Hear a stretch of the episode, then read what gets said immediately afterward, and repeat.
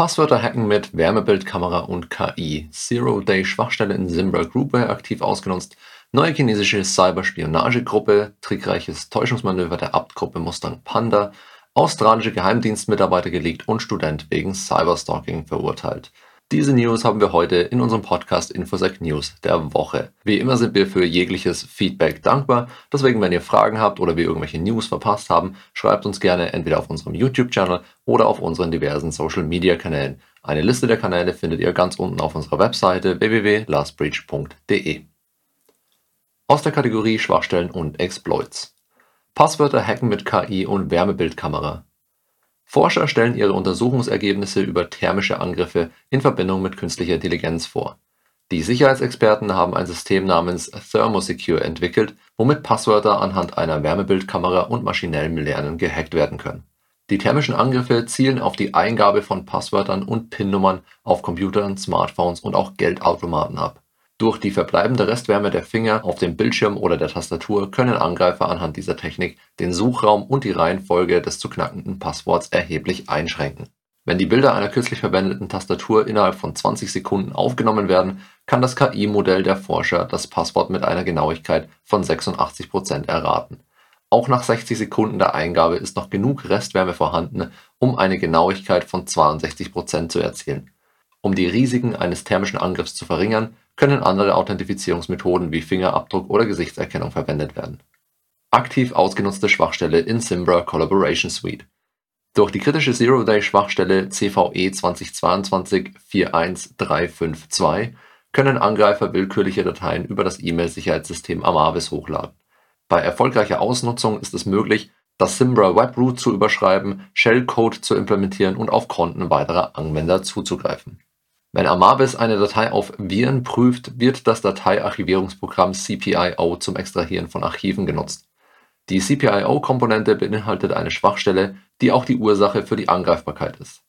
Kriminelle haben die Möglichkeit, Archive zu erstellen, die auf einem beliebigen für Simbra zugänglichen Dateisystem extrahiert werden können.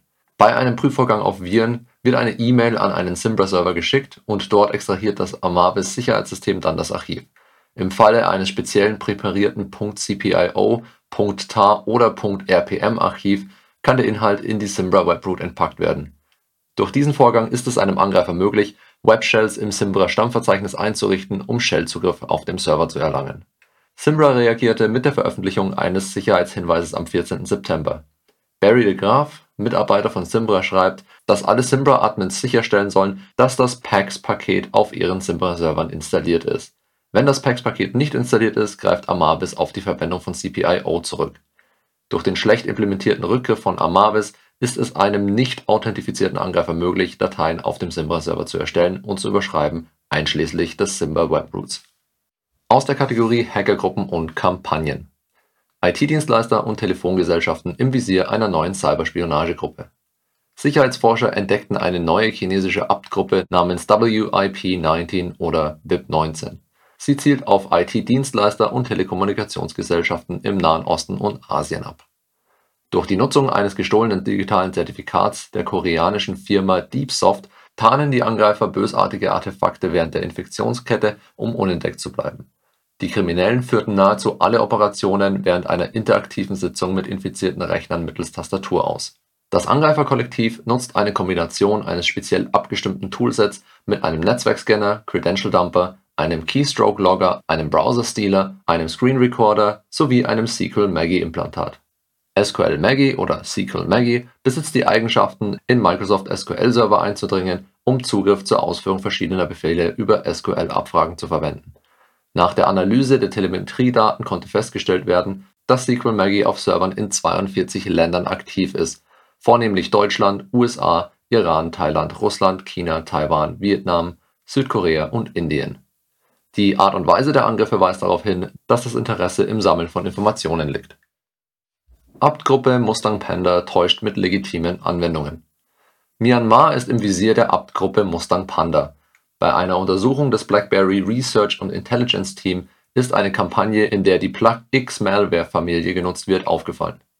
Die Experten analysierten die Vorgehensweise der Gruppe und stellten dabei fest dass die eingebetteten Konfigurationen Command-and-Control-Domains enthielten, die als Nachrichtenagenturen getarnt waren.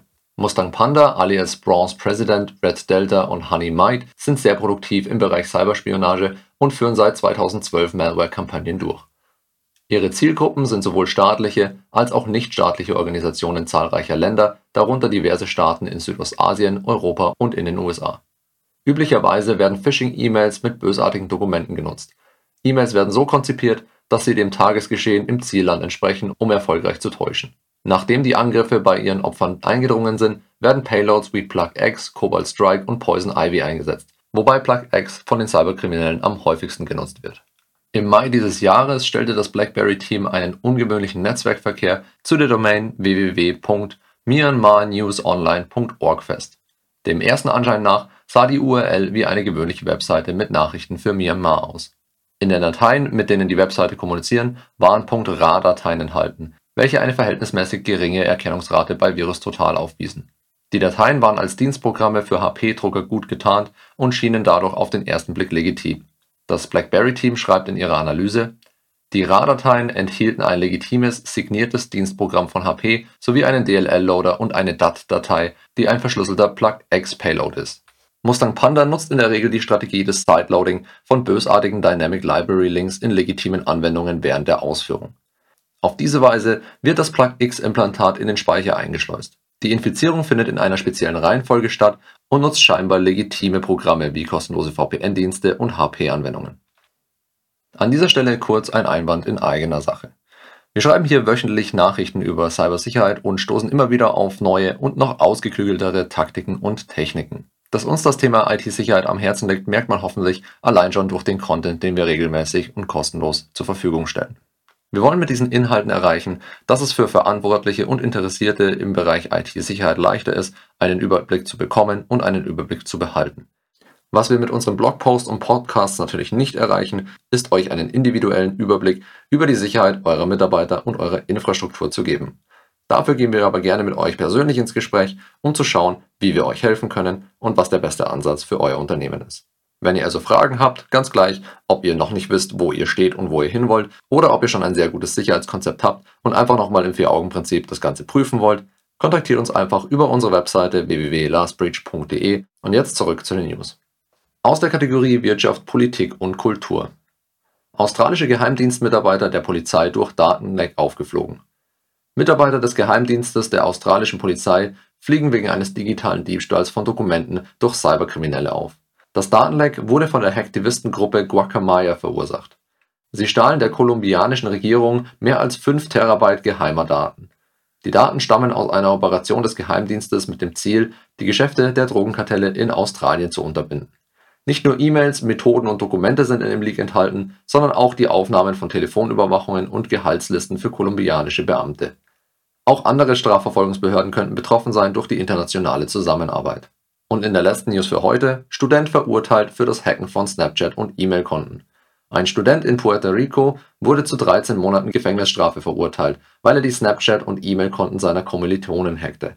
Ivan Santel Velázquez alias Slayer Root gestand seine Taten und gab zu, mehr als 100 Studentinnen im Visier zu haben. Er war an Spoofing und Phishing-Methoden beteiligt, um Informationen zu entwenden. Der Cyberstalker erpresste seine Opfer mit sehr persönlichen und intimen Fotos aus seinen Datendiebstählen Insgesamt sind 15 Studentinnen der UPR Opfer von Santel Velázquez geworden. Das war's für die Woche. Denkt daran, die Weekly News als Newsletter auf unserem YouTube-Channel oder als Podcast zu abonnieren. Wenn ihr Feedback oder Fragen für uns habt, schreibt uns gerne, wir freuen uns drauf. Und ansonsten sehen wir uns nächste Woche wieder mit den Weekly News. Bis dann, stay safe.